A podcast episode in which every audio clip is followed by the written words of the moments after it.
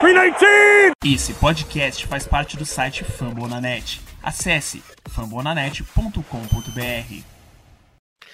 Senhoras e senhores, este é mais um episódio do Lambo Leapers Podcast. Essa semana falaremos sobre a vitória acachapante do Green Bay Packers em cima do Atlanta Falcons. E fica a dica, se você começa perdendo, você não consegue tomar virada. É uma estratégia inteligente, Atlanta Falcons. Isso e muito mais hoje no Lambo Leapers Podcast. Oh,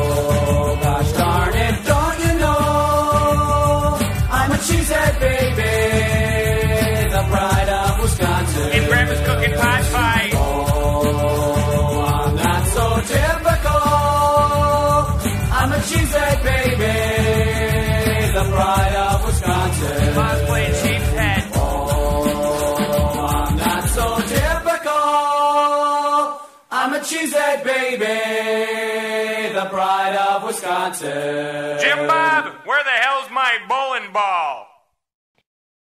E hoje aqui comigo a mesa a mesa tá recheada. Hoje a gente não tem o Paulo, infelizmente. Inclusive, desejar aí boas vibrações para ele. Ele falou que não tava se sentindo muito bem hoje e falou que ia dar uma descansada, então melhoras aí pro Paulo. E também o, o Matheus não, não pode aparecer, tanto é que estou eu apresentando, eu, o Guto. Então hoje comigo aqui temos Ederson Belloni, que estava na semana passada e voltou essa semana. Ederson, tudo bem? Salve, salve, Lambolipers! Vamos discorrer sobre esse jogo maravilhoso. O ano é 2030. A posição de Tyrande agora se chama Tony End. Os times se preocupam em draftar o melhor Tony End possível para seus squads. É oficial, amigões. Empolgou. Aqui comigo também. muito disso. Foi muito bom. Aqui comigo também o Rafa. Tanto tempo que ele não aparece. Rafa, tudo certo, velho? Olá, queridos ouvintes Lambolipers, bom dia, boa tarde, boa noite, como vocês estão? Estão todos bem? A era do amor é na PQP. O rei do norte continua sendo Aaron Rodgers, agora dividindo o trono com outro Aaron, Jones. E claro, né? João de volta. João, tudo certo, cara? Quanto tempo? Tudo, é, foi, eu acho que eu, uma semana, porque eu participei do penúltimo, é, participei do penúltimo, daí do último eu acabei não participando e é isso aí, né, cara? Falar dessa, dessa vitória aí contra, contra a Atlanta, um jogo controlado do início ao fim. A gente tem bastante ponto para tocar nessa partida, principalmente em termos ofensivos, né? Que foi o nosso destaque novamente, quarta semana consecutiva, né? Defensivamente a gente também acabou melhorando. Mas, enfim, né? Vamos tocar esse podcast e não perder tempo aí nessa introdução. Então vamos lá, para começar aqui, o João já tá, já tá ligado, então eu, eu vou pedir para ele passar algumas das últimas notícias que aconteceram no Green Bay. Lembrando que a gente não joga na próxima semana, estamos de bye week, voltamos a campo na semana 6 contra o Tampa Bay Buccaneers. João, o que, que você tem de novo aí para uh, trazer pra gente? Não, então, eu até tinha começado nos últimos dois, dois, não, é, dois, três podcasts por aí, a falar de notícias de Practice Squad e teve uma notícia que eu não tinha comentado nem no último, nem no penúltimo podcast, que eu tinha me esquecido, que foi o Len Taylor lá atrás, né, que a gente tinha falado, se machucou e tal, só que eu tinha esquecido de falar que ele acabou indo para Injury Reserve, abriu é, é, vaga no roster, a gente fez mudanças e tal, isso daí beleza, mas a gente esqueceu de falar dele na Injury Reserve. E também agora acompanhando o Len Taylor, a gente tem o Alan Lazar, né, e o Kirksey, os dois que também foram para Injury Reserve. É, a gente acabou um tempo atrás também cortando o Greg Roberts, era o linebacker, ele saiu do practice squad e daí a gente chamou um tight que eu acho importante a gente falar, principalmente no esquema de Metal LaFleur, o Nakia Griffin Stewart. É um drafter que estava no Vikings e agora chegou aqui pra gente. É, de notícias mais recentes, a gente pode falar do Winfrey, que foi um wide receiver é, que foi, veio para o nosso practice squad, tá ainda, não foi cortado. Em contrapartida, a gente adicionou o Caleb Scott, que também é um wide receiver de Seattle, e acabou já sendo cortado, né? É, Fora isso, para finalizar essa, essa coisa, também não, não, a gente não é bom perder muito tempo aqui. A gente acabou elevando pela segunda semana consecutiva o Billy Wynn do Pride Squad e puxou ele para o roster, né? Então, semana passada eu acho que ele teve alguns snaps contra o. Essa semana ele é, jogou de novo. É, o Win agora ele não pode mais ser puxado novamente, se colocado no Pride Squad, né? Porque já foram duas vezes. É, e também o Deron Harris, no linebacker, ele acabou saindo do practice squad, foi puxado por roster e jogou alguns snaps. É, e é isso. Depois do em decorrer de notícias de em relação à lesão, a gente vai acabar tocando no, no podcast quando for aprofundar nas posições. Toca aí, Igor. Então vamos lá, senhores. Vamos começar aqui. O Packers ganhou do Atlanta Falcons pelo placar de 30 a 16. O final do primeiro tempo foi 20 a 3, não foi 28 a 3. O Packers também foi esperto nessa aí. E aí a gente foi pro intervalo ganhando de 20 a 3. No segundo tempo, foi um jogo bem mais burocrático de Green Bay, administrou o resultado, é, teve, boa, teve uma boa atuação defensiva, principalmente na primeira etapa, neutralizando as principais armas de, de Atlanta. E hoje a, a gente vai falar primeiro desse ataque que segue sendo um ataque muito, muito dominante, com Matt LaFleur à beira do campo e Aaron Rodgers conduzindo uh, as chamadas que vem no capacetinho dele durante o jogo, né? E eu quero saber de vocês, quem, quem quer começar e quem quer puxar o barco falando desse ataque maravilhoso que tem uma média de mais de 30 pontos por partida. Bom, acho que essa partida ela foi muito agradável de assistir. Como o time entrou convicto do que fazer, né? O time entrou muito consciente assim do seu gameplay, de, de como explorar algumas fragilidades ali do, do Falcons né? E principalmente assim, no que fazer na ausência dos dois principais recebedores, que era uma grande dúvida aqui, né? É, a gente tinha muito aquele pensamento, o vai ter que se virar ali sem dois dos principais recebedores, como vai ser, né?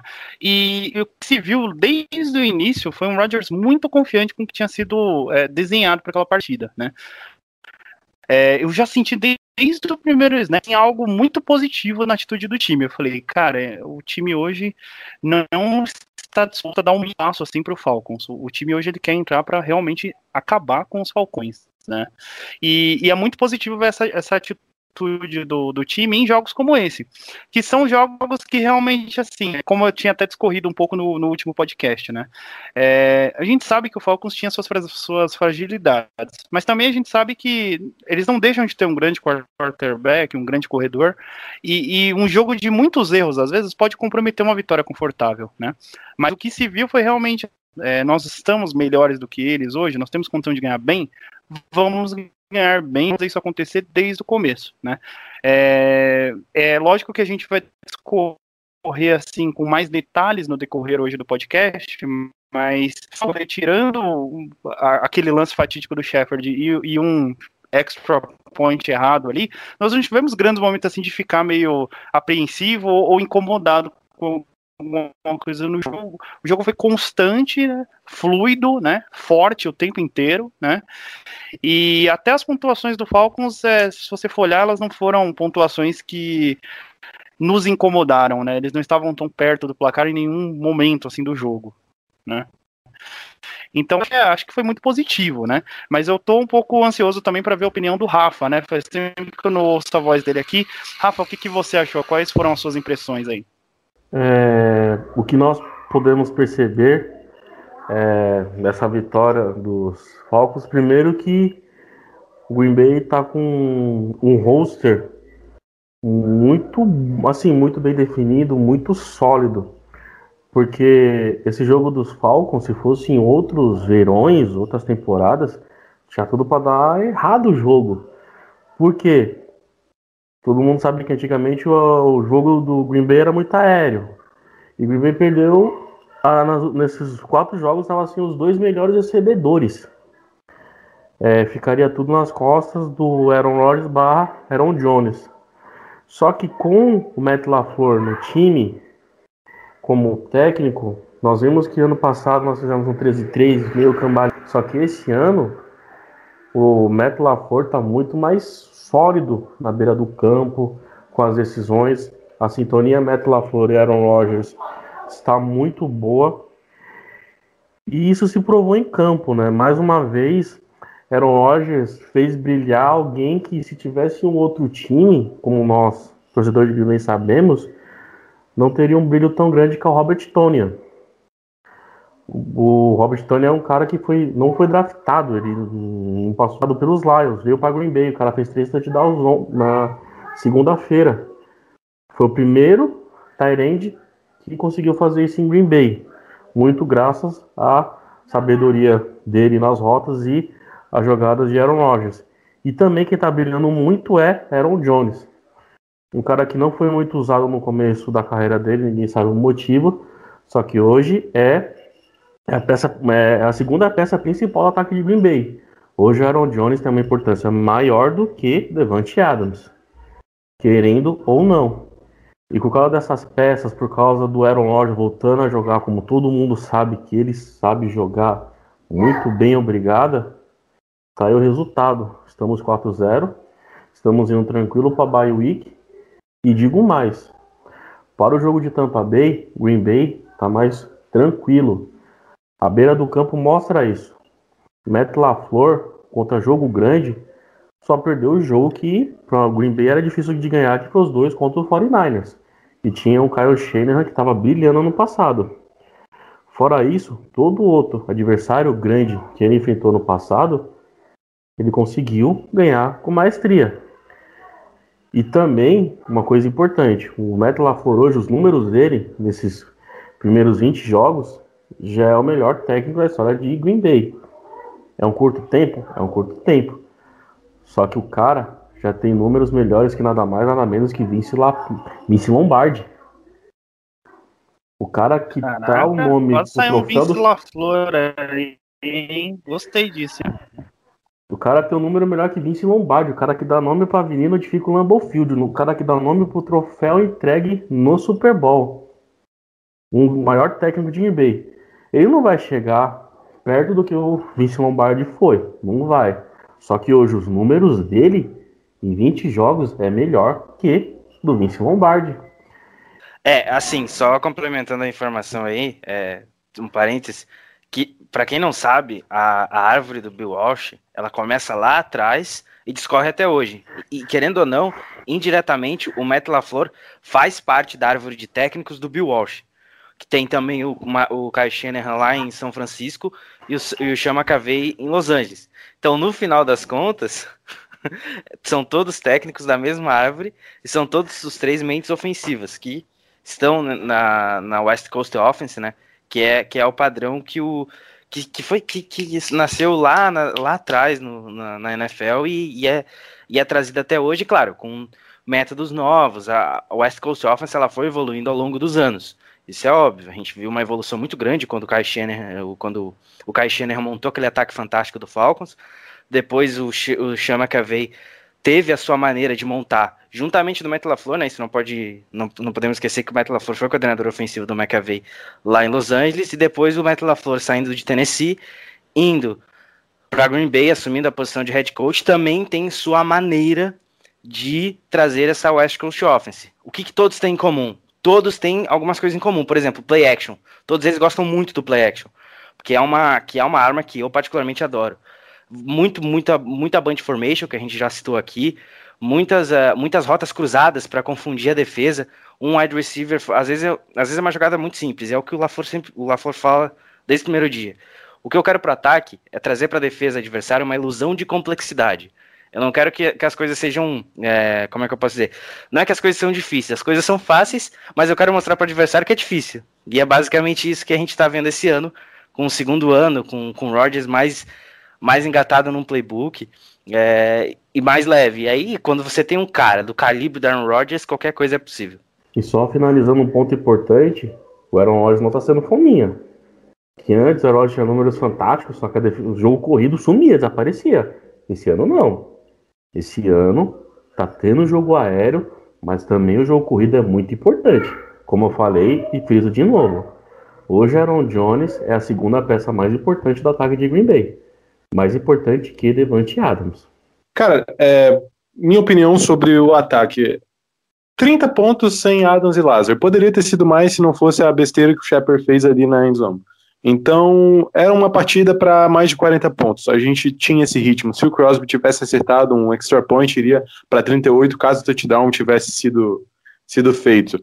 E 43 pontos contra Minnesota, 42 contra Detroit, 37 New Orleans, 30 agora Atlanta. O Packers está com uma média de 38 pontos por jogo, lidera a NFL nesse sentido, e principalmente sem turnover.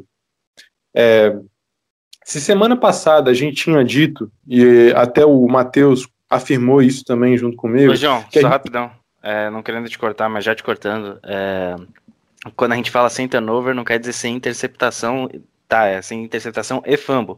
Porque às vezes o, os jogadores podem sofrer um fumble e a bola ir para o adversário, mas isso ainda não aconteceu. Ah, sim, sim. sim é, é, interceptação e turnover, isso. É, interceptação e fumble, no caso, né? É, se semana passada, o Matheus até tinha comentado no último podcast, né? Semana passada a gente teve uma partida de afirmação é, de para ficar nos contenders. Essa semana a gente teve uma, um jogo para nos dar uma posição de consistência. Né? Obviamente que dessa vez foi contra uma defesa muito mais fragilizada, uma defesa bem mais desorganizada. É, não que o Saints também, é, semana passada, foi um exímio exemplo de, de, de organização, é, cometeu muitas faltas, mas essa defesa de Atlanta também sofrendo com lesão, né?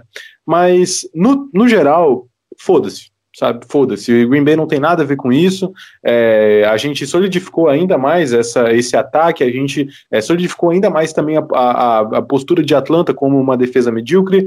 E agora é aproveitar nossa bye week. A gente sabe que tem pessoas que não gostam de ter bye mais curta, porque agora vai ter uma sequência muito grande de jogos sem, sem pausa, mas considerando o momento atual, as circunstâncias atuais, foi bom. É, alguns jogadores precisam de, de recuperação. É, Outra vez, é, agora entrando no ataque, né? Aaron Rodgers com uma baita partida, jogou demais. É, uma partida muito precisa do Aaron Rodgers, foram 33 tentativas e 27 passes que foram conectados, 328 jardas, 4 touchdowns, um rate de quase 150. É, então o Rodgers abraçando com tudo o plano de jogo do LaFleur e fica ainda mais evidente essa confiança que o próprio Ederson citou, sem o principal skill players no teu ataque, né? No teu, no, ali o Lázaro e o Adams, pelo menos no grupo de recebedores. Então o Rodgers buscando sete recebedores diferentes, é, teve cinco passes ganhando no mínimo 20 jardas, é, 17 das 22 primeiras descidas que a gente conseguiu foram com passes do Aaron Rodgers. Então, assim, cara, é aquilo, é o conforto, é a confiança que o Rodgers está tendo para distribuir a bola é um dos pontos, talvez o ponto principal, que coloca esse ataque em outro nível. O sistema é muito bom, sim, o sistema é muito bom, o sistema é muito completo. Mas a, a, o que o Aaron Rodgers te dá como QB, do nível dele, da, que só o Rodgers pode te dar mesmo nessa liga, é o que coloca esse ataque em outro nível, que deixa ele com um gostinho especial. Então, essa confiança até fica muito clara e fica evidente só de tu ver a própria postura que ele tá tendo agora em campo. Então, ele tá, tu consegue ver que ele deixa uma leveza no gramado. E isso ele, ele falou no próprio Pat McAfee Show, ele repete aí toda semana semana como ele está se sentindo melhor. E o mais engraçado é que, por mais que o Rodgers tenha sido revitalizado por esse esquema do LaFleur, principalmente com o que ele apresentou nos últimos dois anos e tal, é que o Rodgers não perdeu a essência de ser Aaron Rodgers. Então, no jogo, ele continua com a mesma raiz, ele estende as jogadas, é, ainda mais num, agora num, num, num é, sem a torcida, ele continua aproveitando o hard count. É, é um cara que, tudo bem, a gente tem que dar os créditos para a linha ofensiva, porque passa muito por ela e o, o desempenho que o grupo está tendo está é, absurdo. É, mas é aquilo, cara. Eu, eu, já, eu, eu já falei no último podcast, continuo falando esse. Apesar de o ataque de Green Bay ser muito, até muito mais do que o próprio jogo do Aaron Rodgers, é, é o jogo do Aaron Rodgers que traz esse gosto especial. Né? Mas, de qualquer forma, num todo, quando a gente vai analisar esse ataque, a gente não pode resumir sim ele no Aaron Rodgers. A gente admite é, o toque do Aaron Rodgers, mas a gente não pode se limitar a comentar, ah, Aaron Rodgers, quatro touchdowns, ó, jogão, sem nenhuma interceptação, e é isso. Não.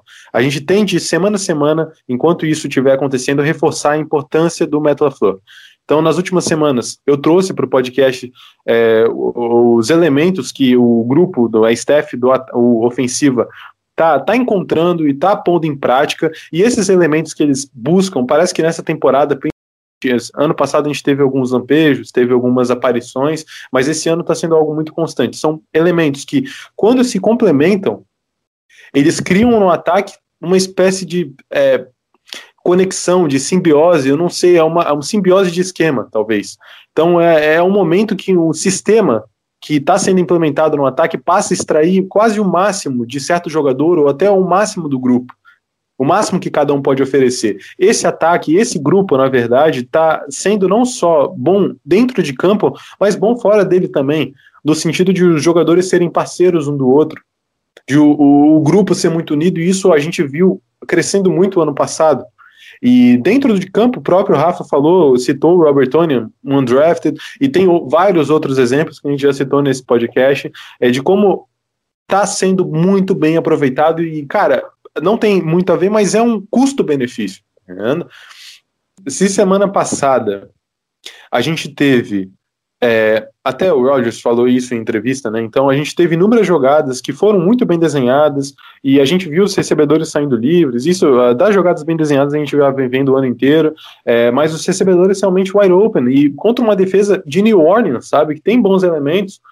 O ataque para essa semana só precisava manter de fato a consistência, que foi o que eu citei no início da minha fala. E consistência contra o Falcons era algo que era necessário, não tinha o que o para se manter nesse patamar não tem como é, exigir algo diferente do que consistência do que apresentou nas últimas três semanas se o ataque quiser continuar nesse nível. Só que aconteceu algo bem inesperado na semana e o Rafa já citou, que foi a perda do Lázaro. A perda do Lázaro, para algumas pessoas, pode parecer um pouco inocente, talvez, assim, ah, perdeu o Lázaro, o wide receiver 2, mas o Adams pode voltar e tal. Mas a perda do Lázaro me preocupou muito.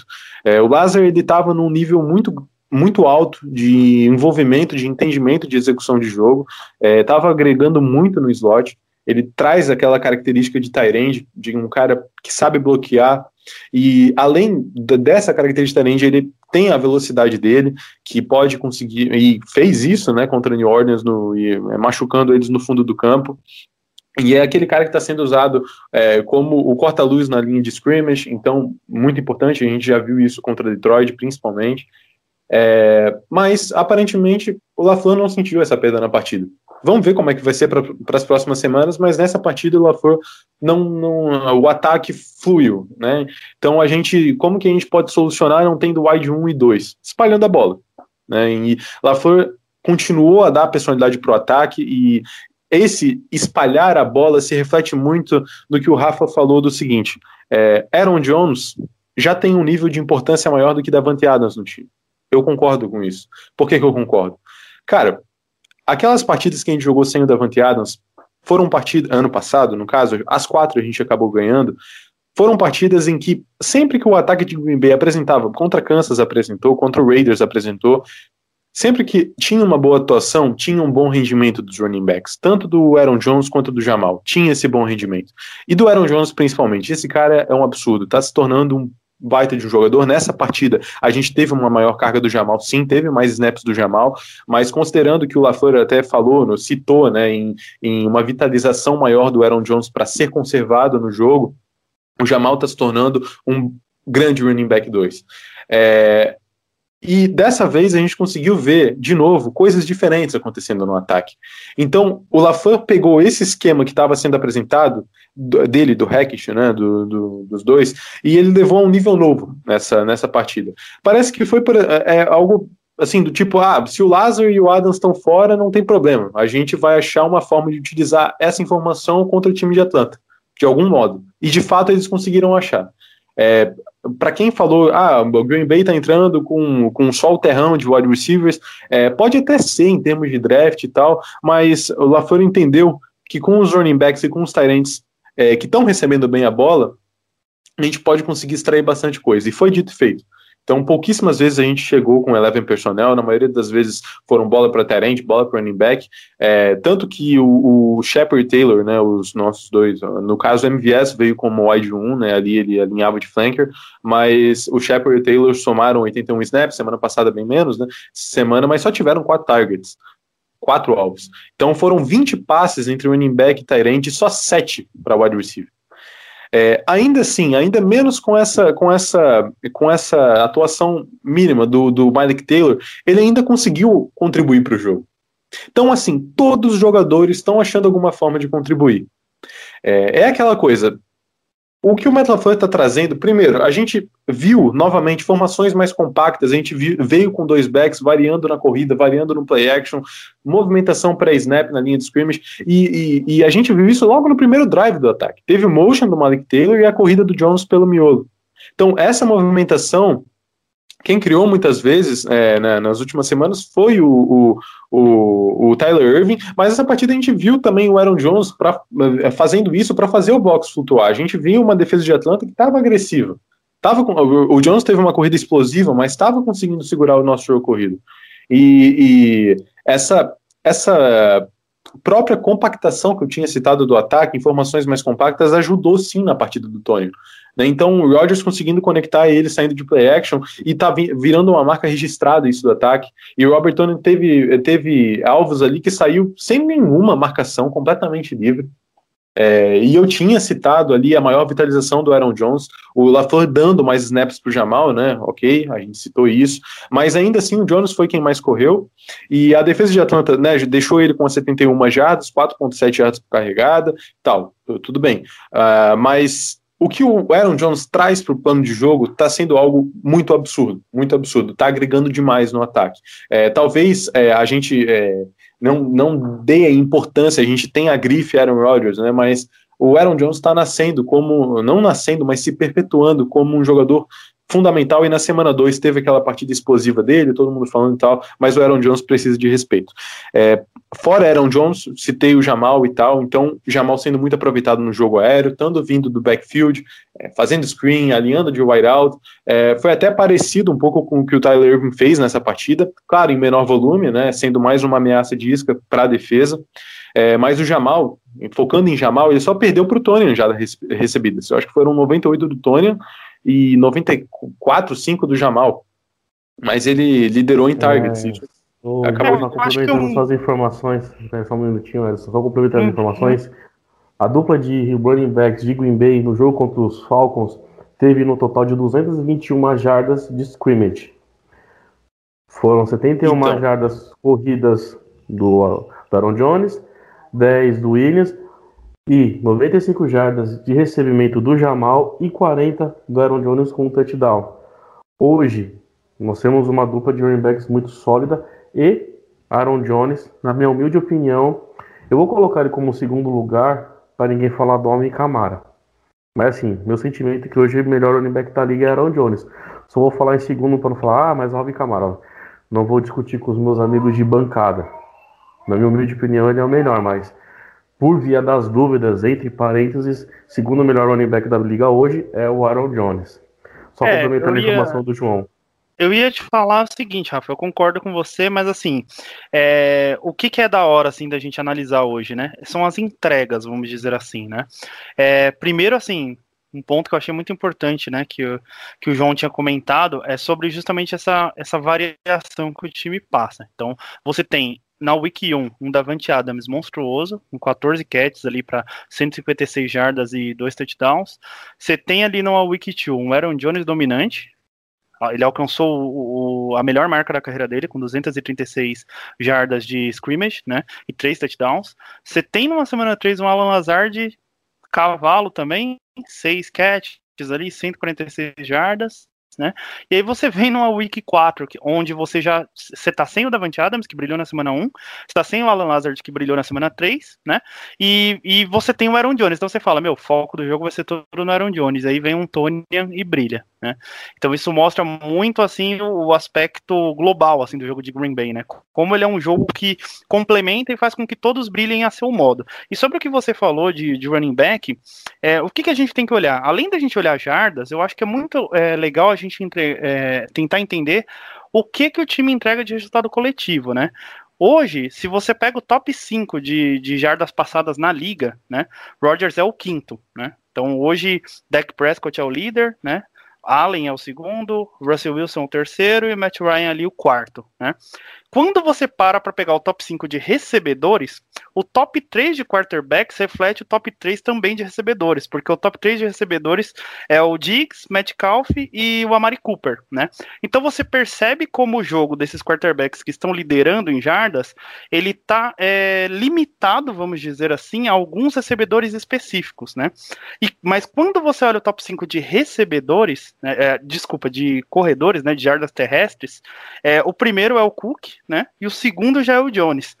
Mas quando você para para observar o, o, que o que Minnesota está entregando e o que Green Bay está entregando, você percebe o quanto, vamos dizer assim, o jogo do Jones é mais importante hoje, é para por bom resultado de Green Bay né, comparado até um cara que tem mais jardas que ele às vezes, né? Então é, é, importante essa analisar assim os números, fazendo esses links, né? A gente conseguindo fazer essas conexões, né?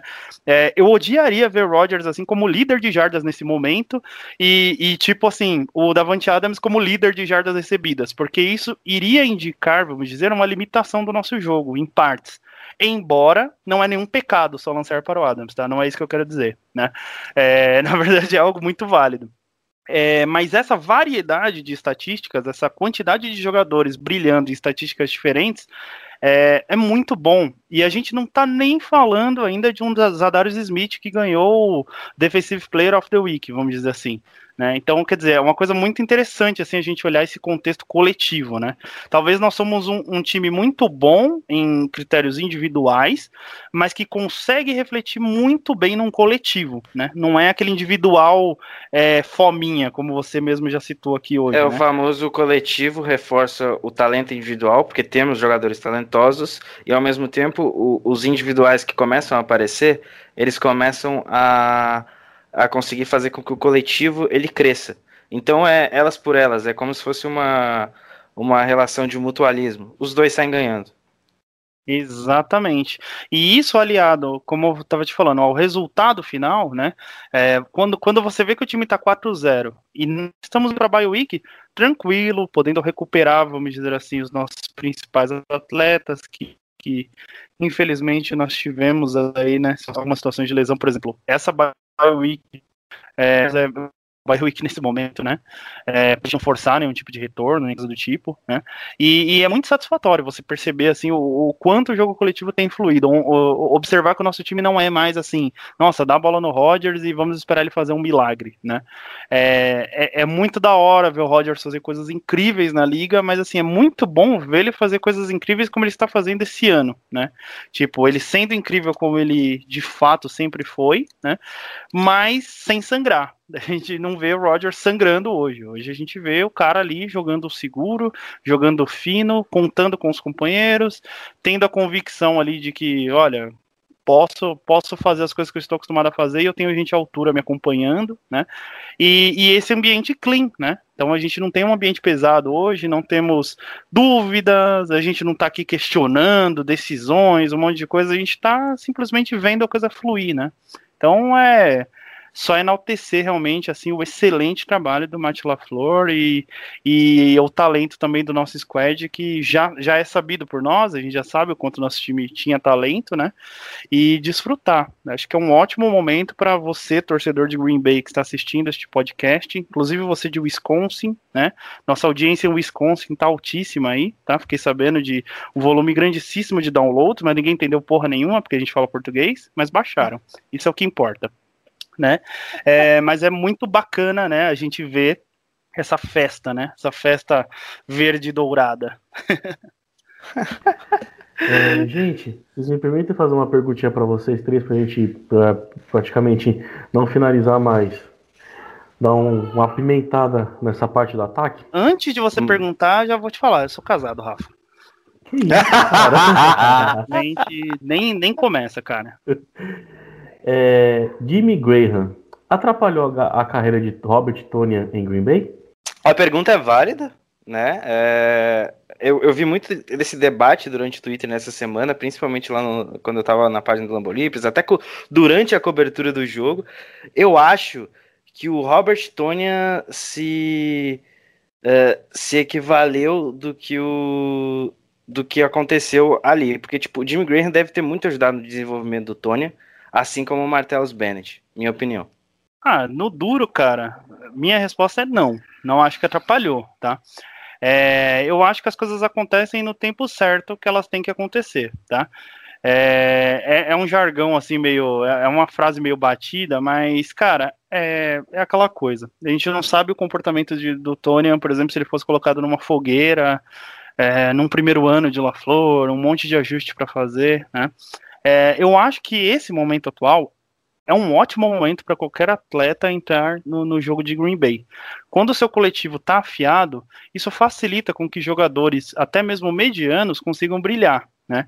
É, Tonian teve uma oportunidade segunda e aproveitou. Né?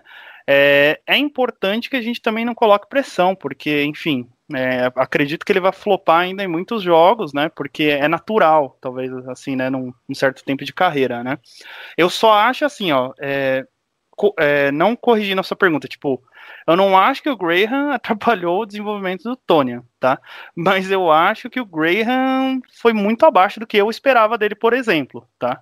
Então, talvez se Graham tivesse conseguido ir, ir, bem no, no, nesse período dele em Green Bay, talvez em 2020 ele ainda tava aí, entendeu? A gente não sabe, né? E, e o Tony não teria espaço, mas é, como eu te falei, 2020 é o momento de você entrar assim no time de Green Bay e brilhar o time está bem afiado, então isso te dá todas as condições de desenvolver o seu jogo. Eu acho que isso também passa muito pelo plano de jogo do Matt LaFleur que a gente está vendo esse ano. Então, é, da semana 1, semana 2, semana 3, a partir, na verdade, da semana 2, o, em todos os jogos o Donian está anotando o TDB. É uma estatística muito boa, está liderando a NFL em touchdown junto com o Mike Evans, se eu não me engano. É, agora, citando o nome de Jimmy Graham, citando o nome de Martellus Bennett, o que vem em mim é uma decepção uma decepção. É, o que a gente pagava para esses caras, o que a gente chegou a pagar no Jimmy Graham nesses dois anos de Green Bay, se somar em termos de, de ganhos aí deve mais de 20 milhões, o Jimmy Graham chegou em 2018 a ganhar 13 milhões. A gente tem, com certeza, um, um maior aproveitamento com o Robert Tony. A gente não pode desconsiderar a posição que ele está no roster. Então, a gente tem o Mercedes Lewis ali junto com ele. É um cara muito experiente, é um cara que com certeza está agregando muito para o Robert Tony que é um, é um veterano que, para se ter no elenco, pelo que falam dele, é um cara exemplar. É, isso com certeza pode estar tá ajudando, pode estar tá ajudando ele. E abaixo do Robert Tony a gente tem o Jace, que é um cara que está vindo para um segundo ano, ainda não, não, não esquentou, pode ter um jogo de breakout, mas vamos ver. Mas a posição do Robert Tony, ela está sendo muito boa para ele nesse, nesse sistema. Ele está conseguindo aproveitar e está aproveitando mesmo a oportunidade que ele está tendo de ser Tyrande 1 desse time. É, em comparações com o Jim Graham, cara, o do Robert Tony está fazendo, assim, tudo bem, esquema muda de um ano para o outro, mas o Robert Tony está fazendo muito mais, na verdade, é, que o Jim Graham poderia ter oferecido para gente, cara. Assim, é, pelo, até pelo valor que a gente está pagando, com certeza. É, é, eu e o Matheus, a gente, acho que, não sei se o Guto estava junto no podcast, que foi no início da temporada, a gente citou, né, da, acho que foi na primeira partida ou na segunda, que o Robert Tonian está fazendo o que muita gente defendia que o Jimmy Graham fazia em Green Bay, só que a diferença é que a gente está pagando muito menos para o Robert Tonian. Né? Então, é, com certeza, eu, eu, eu, a, eu gostei e concordo com, com que o, a, a pergunta ali do Rafa. É, só gostaria de concluir rapidinho um raciocínio que eu estava puxando é, lá atrás, quando estava falando do running back é, e a importância para o plano de jogo.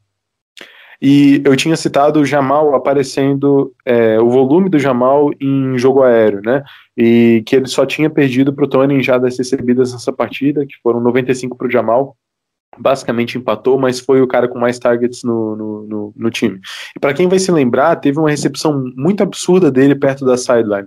Foi uma marcação, acho que foi com. Eu me lembro que alguém falou que foi, eu não me lembro agora a pessoa, mas foi um cover 2, né? Dois safeties no fundo, encontrou um espaço ali na sideline, na, nas costas do corner, né? E conseguiu fazer recepção. É, então, Jamal sendo muito bem aproveitado, o, o, Jones ainda com prioridade nas carregadas, mas o Jamal aparecendo bem é, na, na, no jogo aéreo, se mostrando um cara com mãos confiáveis. Para complementar é, os skill positions no ataque, é, a gente viu Darion Shepard saindo do slot, fazendo a parte dele. Teve uma free play, que era uma terceira descida que o Rodgers conseguiu, e o Shepard foi lá e converteu. É, Apesar de tudo, o Shepard teve uma quarta descida que ele foi acionado no segundo drive do ataque, que era para meter ali 14 a 0, né? E não converteu, a gente não conseguiu aquela quarta descida, ficou pouco ali, ele poderia ter avançado mais. É, segunda vez, na verdade, que o Shepard já faz bobeira na endzone. Ano passado teve uma partida contra os Eagles e ele fez uma besteira diferente, mas foi na endzone, é, levantando a bola para o alto, deixando o DB do Eagles interceptar para a Philadelphia ganhar o jogo. Então ele precisa se ligar. Shepard já não tinha, estava esperando tanto dele, eu tinha comentado no último podcast que a gente, sobre o Saints, né, que a, que a gente tinha falado que ele poderia vir fazer uma futura rotação no slot, mas né, não muito além disso, até pela característica de corpo mesmo dele, né, É, além do Shepard, para citar o resto ali, em wide receivers tivemos o Malik Taylor, ele teve recepções também, é, pouco volume de jogo, né, mas ele foi importante numa conversão de quarta descida, que o LaFleur mandou a Bunch Formation, a gente criou espaço fácil para uns três recebedores ali, quem pegar a imagem vai ver, e o Rodgers escolheu passar no Malik Taylor e a gente fez uma big play ali, né. Então a gente já viu essa, esse estilo de formação sendo usado nas últimas semanas para bater o man coverage, o LaFleur está mandando muito bem nisso, é, o MVS acabou tendo a, a, a sendo marcado para essa partida como wide receiver 1, mas teve pouco volume, né? Depois a gente até pode falar um pouco mais dele.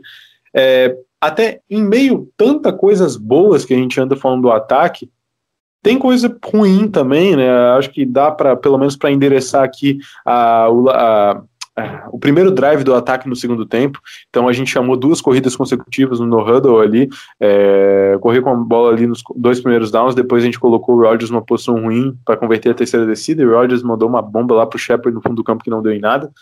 É, mas foi uma bola fora do LaFleur. Ele até chegou a comentar ali na, no, no pós-jogo sobre, sobre isso, né? É, só para, eu não sei, eu, até o Rafa já estava falando de a gente ir para defesa, então para dar uma repassadinha aí no, no, no, no, ataque, a gente não chegou a citar tanto a linha ofensiva. Né? Então, semana passada o Matt LaFleur tinha vindo, a gente estava com o Rick Wagner, o LaFleur decidiu puxar o Turner para right tackle, né? ele estava na sideline na semana 2, estava com os planos se recuperando, até essa semana continuou com alguns status ali no injury report, é, e eu tinha ficado com o pé atrás, eu comentei isso, pô, o LaFleur vai mesmo levar ele, né, pô, tá, beleza, né, mas de qualquer forma é bom que a gente tem deft nessa, nessa, né, nessa posição, né, na linha ofensiva, no lado direito, é importante que a gente não é que tem, mas crie um deft ainda mais visando uma temporada longa e cheio de problemas que a gente está tendo, né, eu até falei no podcast que a gente ah, vai ver mais o do Wagner no, no, no, no próximo jogo e tal, e não aconteceu, né? É, a gente continuou Billy Turner full snap. É, na verdade, até aconteceu, mas aconteceu de uma forma diferente. É, a gente acabou não levando o Lewis para o jogo, né? Não jogou a partida e tal. E a gente utilizou algumas vezes o, o Rick Wagner como um Tyrande extra ali para encaixar o jogo corrido, né? já que o Marcelo Lewis é uma grande arma bloqueando, né? É, o Lucas Patrick essa semana não foi tão bem assim como nas outras. Eu e o Matheus a tinha destacado na semana passada um bloqueio que ele que ele tinha feito é, no Demario Davis para encaixar a corrida para o Aaron Jones. É, ele teve é, essa semana problemas com, é, na, nos bloqueios para o jogo corrido, cometeu falta. Falta é ok, Bakhtiari e Armstead também cometem falta, mas a gente também tem de dar crédito para Atlanta que foi efetivo no que se propôs nessa partida, né? Então, Jenkins também, outro cara que a gente pode falar com um joguinho abaixo dele, né? É, em termos de jogo corrido, tá? Porque no, em geral essa linha ofensiva foi bem contra uh, bloqueando para o passe. Rodgers continuou com, com pocket limpo, continuou conectando tranquilo os recebedores, tá?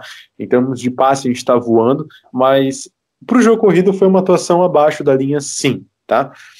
Não, na verdade, como você falou que o, que o LaFleur errou, e, e o LaFleur só errou quando ele acha que tá errado, né? Eu nem vou te interromper, eu só vou pedir na edição para cortar essa parte, mas tudo bem, pode seguir aí. Muito bom. Ai, ai. Já que é Biovic, eu vou fazer outra pergunta para você, gente. Eu, eu, eu gostei, faz tempo que eu não vejo que eu queria fazer essa pergunta. É, eu vou ser sincero, com a volta do Devanteadas eu tenho um certo medo, sabia?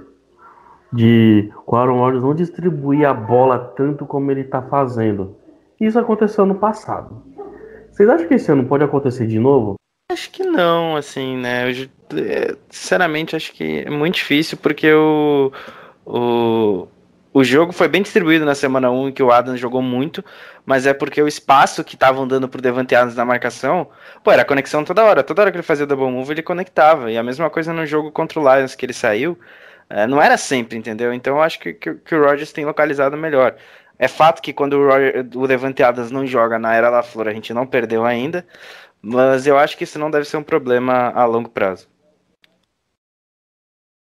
Eu creio que a gente pode, ah, ah, claro, um cara do calibre da Vante Adams e com tudo que ele tem para te oferecer, não importa onde ele é alinha no ataque, é, com certeza a gente pode aproveitar muitos mismatches que ele vai acabar criando com a volta dele. As defesas, obviamente, olham com o olhar diferente, né? Até porque de uma semana para outra há ajustes, tá?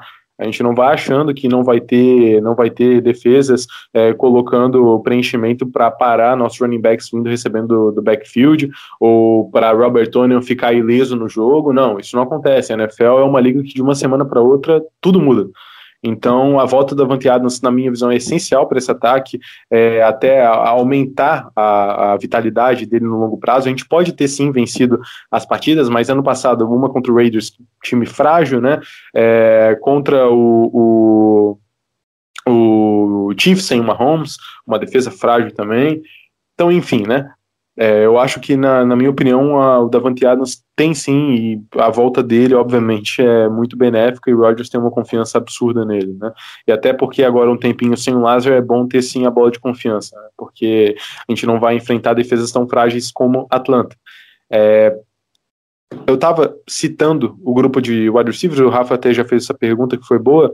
É, eu tinha falado do Shepard e do Taylor, né?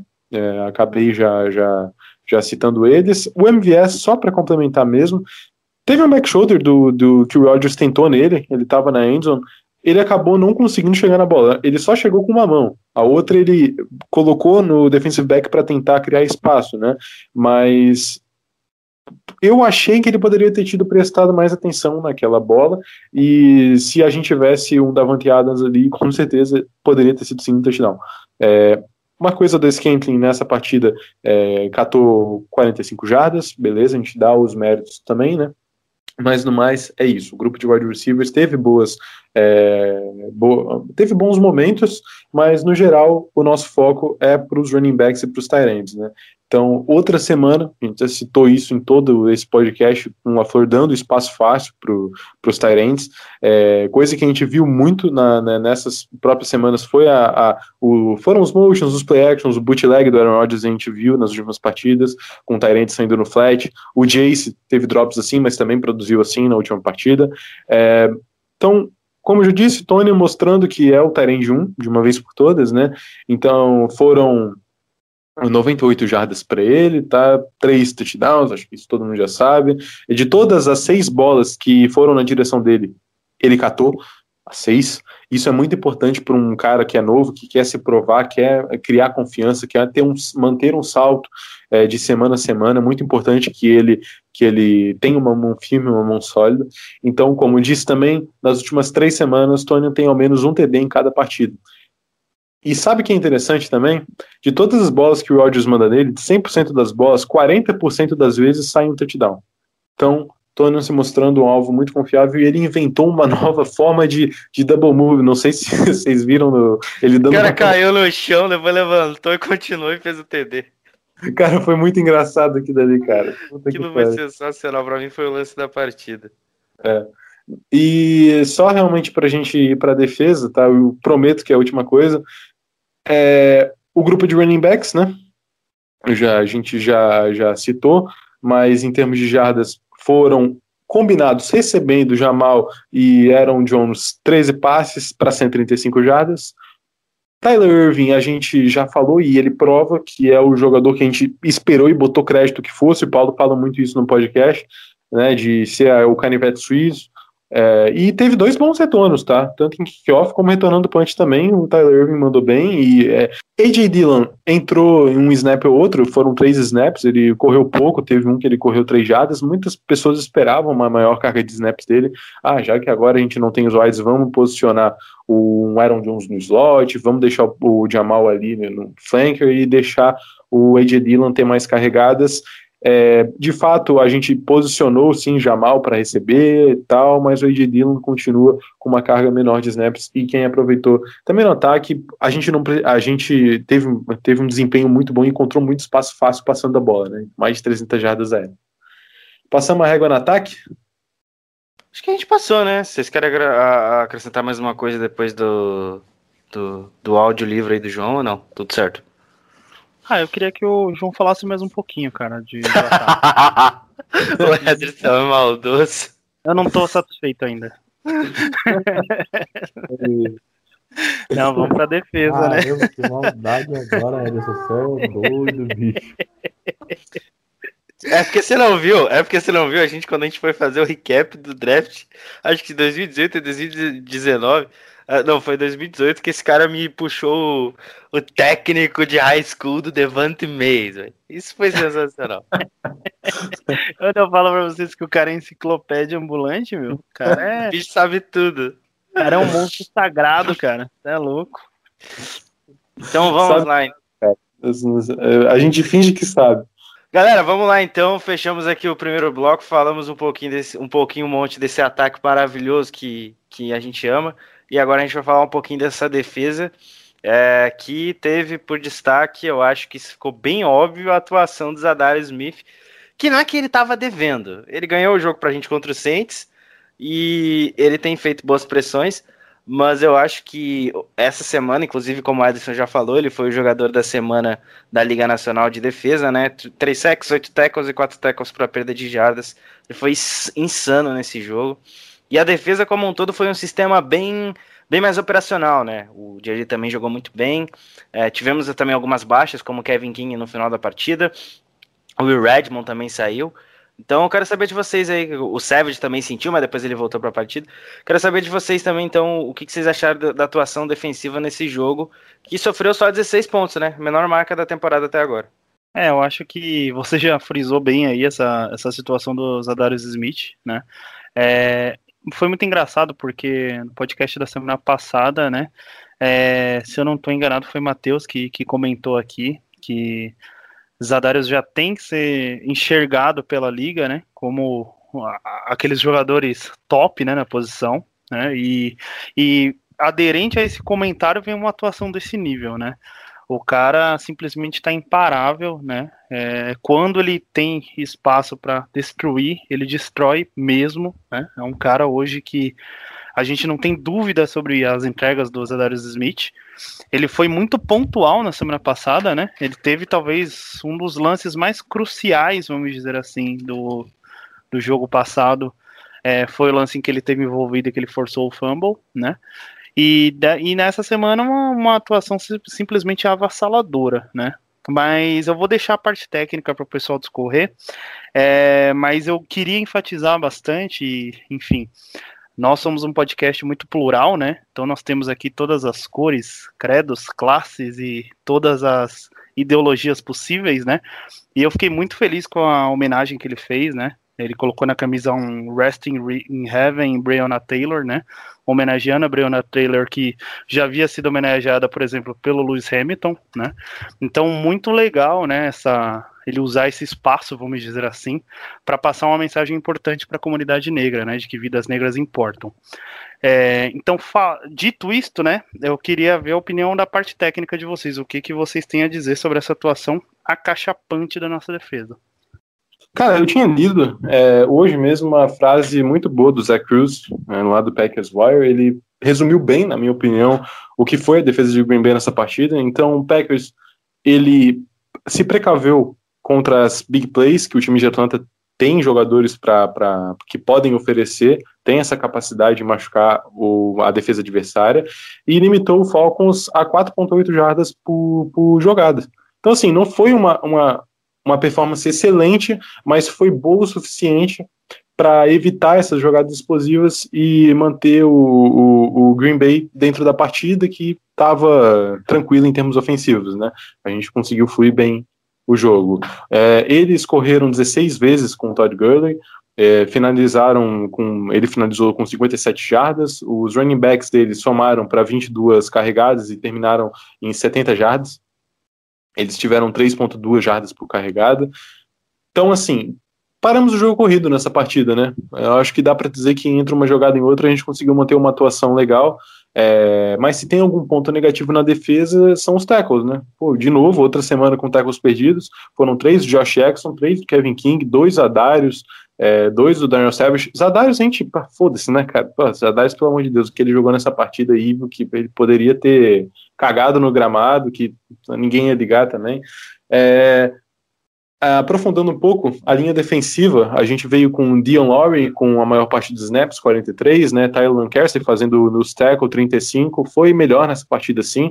Terceira semana seguida sem o Kenny Clark, isso é, há de ser comentado, a gente falou no último também que como é, o Packers perde sem o Kenny Clark, mas a gente jogou sim mais equilibrado nessa partida. Então a gente mandou os três deles para bater mais no jogo corrido, jogando mais na, na base de 3-4. Eu gostei disso. Eu acho que até mesmo com a volta do Kenny Clark ali ocupando o, o gap central, o zero technique ali no tackle, eh, vai ser bom, é bom ver esse time, caso precise realmente focar mais no jogo corrido, jogando nessa base, sem puxar tanto defensive back. E isso deu efeito né, nessa partida. Então, como citei, foram 3,2 jardas por carregado para o time deles. Mas falando do Mike Patton, isso provavelmente não vai acontecer, né? Eu acho que a gente já, já espera ao longo da, da, Até nessa partida mesmo, a gente começou assim, teve uma boa atuação e no decorrer do jogo o Patton já puxou snaps com mais defensive backs em, em campo, né?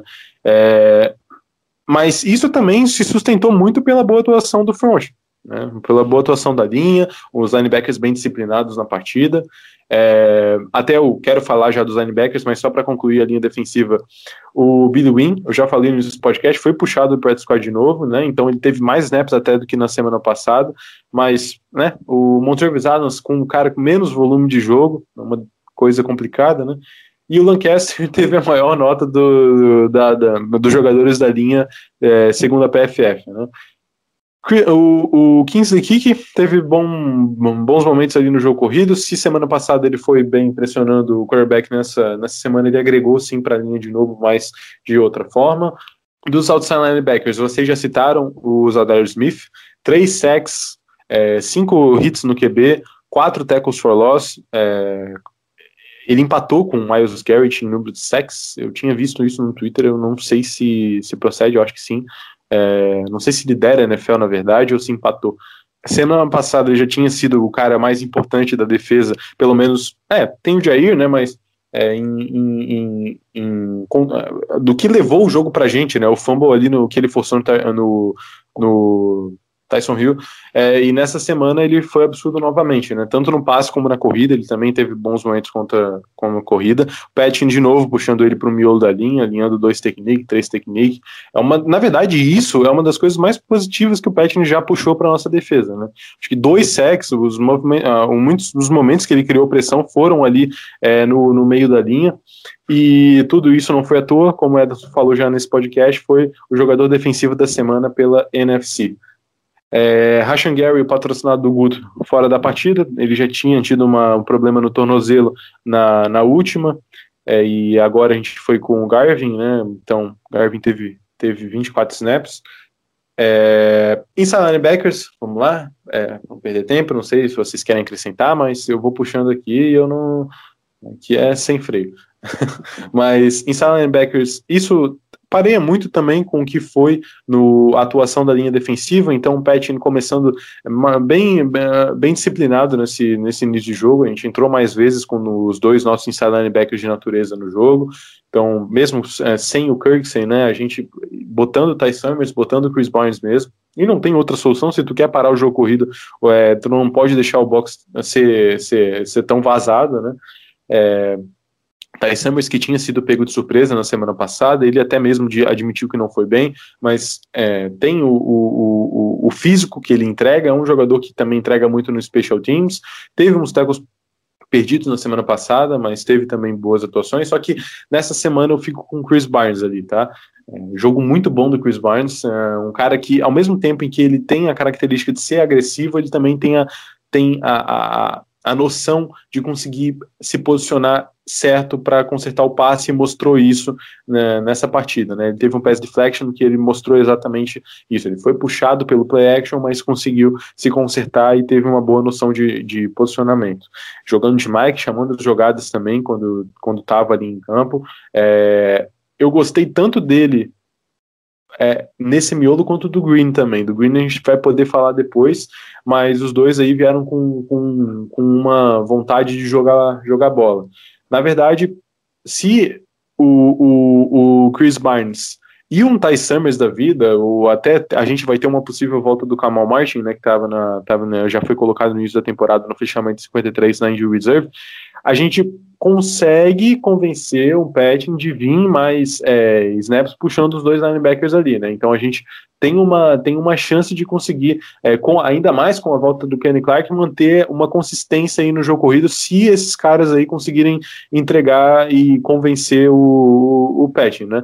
Só para finalizar esse grupo de inside linebackers, Oren Burks, dois snaps na partida, como na, def é, na defesa, né, porque no Special Teams teve 18, é, empatado com, com o Ty Summers.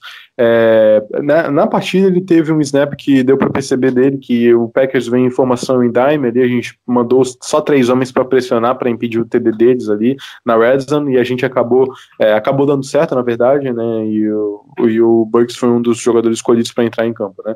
É, Teve fumble forçado na semana passada no time de especialistas e conseguiu né, manter o, o número maior de snaps no, no, Special Teams. Vamos ver o que vai ser de Warren Burks nesse time, porque no miolo da linha, realmente, no miolo do, do campo, o Patton não está com confiança para deixar ele jogar e a gente já secou muito o Warren Burks nesse podcast. É, é secundária agora, vocês querem falar alguma coisa? Ou... Eu ia falar do King do QQ, mas você já falou. Pode tacar o pau nesse carrinho, Marcos. Beleza. Então, secundários, né, começando pelo, pelos nossos safeties, essa semana a gente teve eh, lesões no grupo de cornerbacks. Então, o Chandler Sullivan acabou saindo com uma concussão, o King também com um problema no, no quadríceps, se eu não me engano, é quadríceps. É, então, a gente come, que tinha começado né, com, com, com a base ali em 3-4, quando a gente acabou saindo, quando a gente puxou o níquel, né, a gente acabou utilizando safety como nickelback, então a gente viu muito o Will Redmond, não sei se o com volume, mas a gente viu o Will Redmond fazendo essa função, né, e depois, até no, quando teve os snaps em dime, a gente teve ali uma rotação com o Raven Green e o próprio Redmond ali, de um slot corner, um dime linebacker, a gente, eu gostei disso, né? Mas eu acho que um cara para destacar nessa partida, que foi o com o maior snaps, foi o Adrian Amos, né? Melhor jogo dele no ano, eu acho que isso daí é incontestável, é, melhorou em muito as atuações que ele vinha tendo, e isso também foi que ele ficou mais no fundo do campo, então ele teve aquele pass deflection que ia na direção do Ridley, na end zone, foi numa quarta descida, no, no quarto quarto ali, foi muito importante esse pass deflection, uma jogada muito importante. É, Daniel Savage, Daniel Savage, 67 snaps. Olha, cara, se a gente conseguir, eu, eu tinha lido isso num, num post do Cheesehead TV. Se a gente conseguir solidificar o Green jogando no box, mantendo essa uma boa atuação como manteve nessa partida, que teve um volume grande de snaps, 50 snaps, a gente consegue puxar o Amos para o fundo do campo, mais para free safety ali, como foi bem nessa partida, e deixar o Savage flutuando mais, deixar ele mais livre. Eu gosto do Savage quando se aproxima da linha de scrimmage. Eu acho que ele é um cara que tem uma capacidade de agressividade boa. Então, eu, eu acho que com, com uma melhora de um, de um, um possível linebacker ali no meio, ou numa de um, de um, de um Raven Green, como teve já mais snaps nessa partida, creio que pode ser um uma, uma pode facilitar a vida do Daniel Savage né, e do Adrian Amos no que eles podem se propor a fazer ali. Até nessa partida a gente viu o Patton respeitando bastante a capacidade de big play do Falcons, e isso o Zach Cruz tinha dito lá no início da frase que eu tinha falado, e que a gente acabou recuando um pouco a, a, a secundária para evitar essa possibilidade de big play. E até a própria marcação do, dos corners, várias vezes a gente viu um pouco press coverage, então a gente viu os corners mais recuados ali, perdeu né, um pouco daquela agressividade é, no decorrer do jogo, e até talvez a gente possa falar, é, a partida não exigiu isso, sim, né, mas é, é um pouco broxante, né, assistir, às vezes quando o, o time joga recuado, dessa forma, né. Will Redmond, semana passada, já tinha tido mais snaps e continuou nessa semana, também pelas lesões, né, como eu tinha dito, então acabou acabou que a gente precisou rotacionar mais, mais o pessoal ali, mas o Will Redmond com 39 snaps, um volume alto. O Raven Green eu já tinha dito, né? Os 50 snaps. Semana passada só tinha tido 6 para Raven Green nessa partida de 50. Teve um excelente jogo. Teve um, um no Matt Ryan dele que, que, que foi bem agressivo até é, buscando bem running back, então foi bem contra o jogo corrido, é, ficou bem vivo, assim, teve presença ali no meio do campo. É um cara que, que caso se, se solidifique mais, a gente já citou pontos positivos do Raven Green, pode agregar bastante para esse time. É, Vernon Scott também aparecendo, né, o safety, nosso rookie aí. É, é um cara que, que me anima, é, ele tem uma característica legal. Ele apareceu em 11 snaps nessa partida, mas ainda precisamos de volume de Vernon Scott, está cedo ainda, né, para identificar.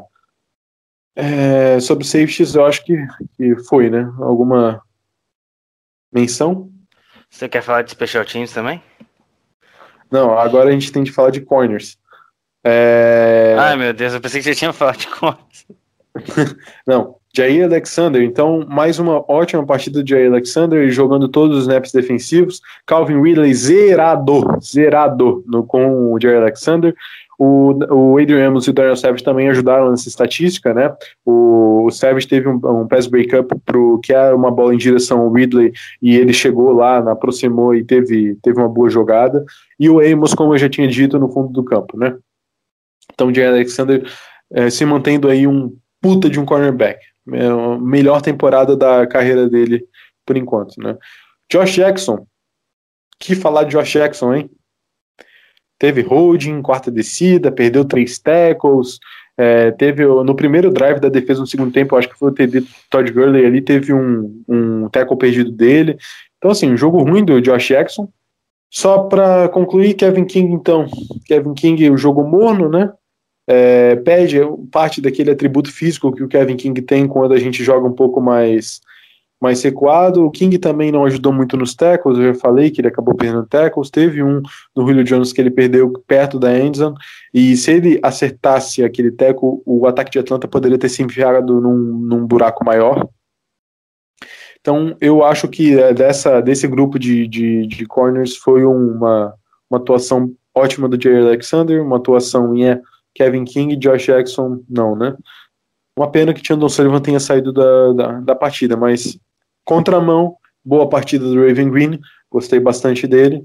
É, e Chris Barnes, né, aproveitando para falar só de, dos linebackers, é, indo bem ali no miolo, e uma linha defensiva que principalmente ainda sem o Kenny Clark, uma atuação sólida, mantendo o jogo sob controle para a gente. Senhores, querem acrescentar mais alguma coisa as, as lindas palavras de João Nunes Rachadel aí? Essas lindas palavras ah, que. Eu, eu, acho particularmente o, o, João tá muito fraco de informação. Tô... Ó, você não ressaltou o belíssimo óculos usado pelo, pelo nosso querido Aaron Jones. Não foi estado a temperatura de 17 graus de Green Bay. Não é sempre que tá 17 graus lá, então acho que o senhor tem que se atentar nessa questão, né? E deveria ter falado e... em Fahrenheit. Exatamente, para adequar também a nossa audiência de Wisconsin, né?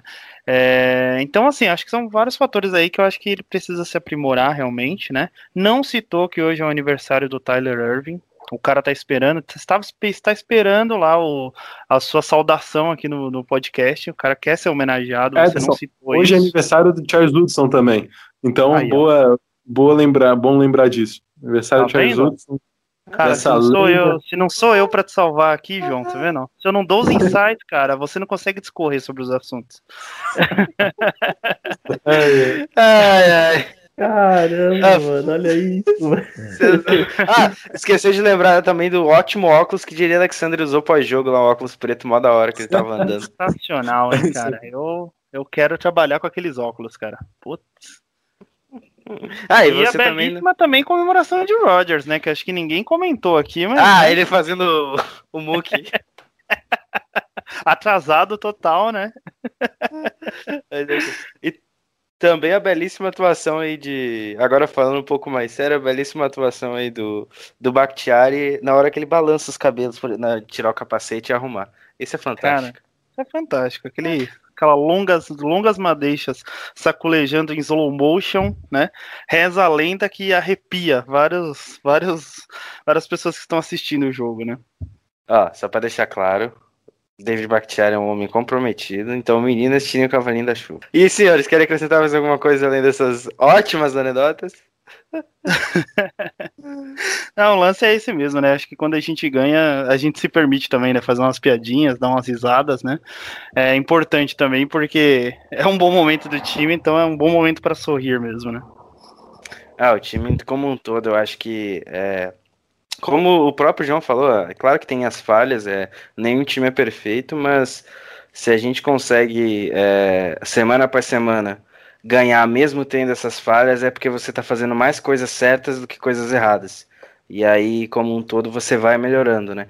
Temporada passada a gente fez um 13-3, muita gente falou que era um 13-3 enganoso, mas a, a questão é, a gente fez o 13-3 e a gente foi até a final de conferência, mesmo com o time ainda em desenvolvimento.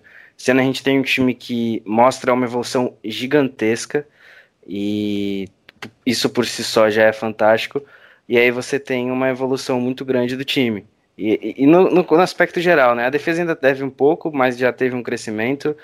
Então agora é, é focar aí, descansar quem, quem precisa descansar e focar na semana na semana 6 aí. Se vocês quiserem encerrar com mais alguma coisa, deixo-lhes a palavra. O 13 é, 3 ficando também. a 15 centímetros da CID 1. Muito importante lembrar. Fomos batendo cavaco, batendo cavaco, mas Green Bay de todas as formas ficou a 15 centímetros da CID 1. 15 centímetros. É, eu acho que a questão da defesa que você comentou, Guto, é totalmente pertinente, né? Mas também é, o importante também é a gente olhar o, o, quanto as defesas estão patinando na liga, né? Então a gente não pode deixar de esquecer do ano que nós estamos vivendo, né? Onde a preparação aí dos times foi afetada, né? E enfim, muitas defesas estão sentindo. Então, não passando um pano para a defesa, porque o nosso papel não é esse, né? É, mas felizmente a gente está pecando talvez é, num setor que, que todos os times também estão afetados, vamos dizer assim, né? E, e tudo na vida é o equilíbrio. Então é aquela velha história, né? Enquanto a gente estiver com, com um equilíbrio, um saldo aí é, positivo, podendo ceder pontos, porque nós estamos fazendo muitos pontos, e também não cedendo assim um absurdo de pontos em situações mais competitivas de jogo, né? A gente tem muito ponto cedido também em garbage time, né? Então, honestamente, tem, alguns pontos aí que dá pra gente desconsiderar um pouco, né? Que, que é natural, assim, um certo afrouxamento, né? É, mas é um ano muito positivo mesmo, e, e que bom que, após um ano em, em, que as pessoas ficaram em dúvida se nós éramos bons mesmo, né? Muita gente falou que o 13 3 era demais para nós. É muito bom poder dar essa resposta, já iniciar o ano seguinte fluindo e mostrando evolução para as pessoas verem que, ó, é, o time não era tudo isso, mas o time era, sempre foi bom, né? Ele está se mostrando um time muito bom, né? E é isso, galera. Acho que é isso. Não sei se o João quer dar, comentar mais, enfim. Se quiser, fica à vontade, viu, João? Para mim tá tranquilo, cara. Eu acho que já, já conseguimos fazer um podcast bem legal aí pro, pro pessoal, ampliando bastante o ataque e a defesa. E para mim podemos fechar a conta aí já. Então, bora lá. Senhores, quero agradecer a presença de mais, mais uma vez de todos vocês. Muito obrigado, Ederson, João, Rafa. Uh, agora eu vou chamar cada um para poder se despedir aí. Quem quiser puxar a palavra primeiro pode ir. E vamos que vamos, que é mais um podcast entregue. É isso. É, valeu, Guto. Valeu, Ederson. Valeu, Rafa. É sempre bom, cara, estar tá participando aí com vocês dois aqui no, no, no podcast. O, o Rafa e o Ederson já são bem veteranos aqui no, no podcast. Antes de, de eu entrar, eu escutava vocês dois e eu gostava bastante e me inspirou bastante para é, participar e gravar depois. Né? Agradeço bastante vocês aí por, por esse serviço aí que vocês prestaram à comunidade. É, mas é isso, mais uma, uma semana, mais um podcast, falando dessa vez, essa, mais uma vitória, né? O Packers não se cansa de vencer, é, 4-0, e vamos para a Baia agora, aproveitar essa semana de descanso, né? Provavelmente a gente vai ter um, um, um podcast depois falando do, do, do, jogo contra a Tampa, mas talvez saia só semana que vem, ainda não sei, a gente ainda não decidiu. É isso aí. Falei, pessoal, eu não vou fazer audiobook aqui também no, na, na, na despedida. Fiquem com Deus.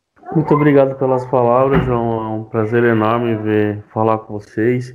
O tempo é menor que antigamente por causa da família, né? Inclusive meu filho menor já está me chamando. Queria agradecer a todos, Ederson, menino Guto, João, por mais uma oportunidade. É muito bom ver o time do Green Bay sólido, ver a comissão técnica também sólida, né? Quer dizer, muitas vezes a gente, para quem é torcedor de Green Bay, que começou, começou a torcer a partir da década passada, até depois pós-Super Bowl, nós víamos um time bom, mas víamos uma comissão técnica muito aquém, sabe? E hoje nós temos uma, um time bom, mas uma comissão técnica também sólida. Isso é muito importante no momento de hoje. É, mas é isso, estamos 4-0. Descansar um pouco, né? Ver os outros times, né? Começar a secar os adversários. E vamos que vamos. Bom dia, boa tarde, boa noite, né? O horário que você esteja escutando, querido ouvinte do Novo Leapers. E até mais. Bom, o ano é 2030. Nas escolas de Wisconsin, todas as crianças de 10 anos se chamam Robert Tonian.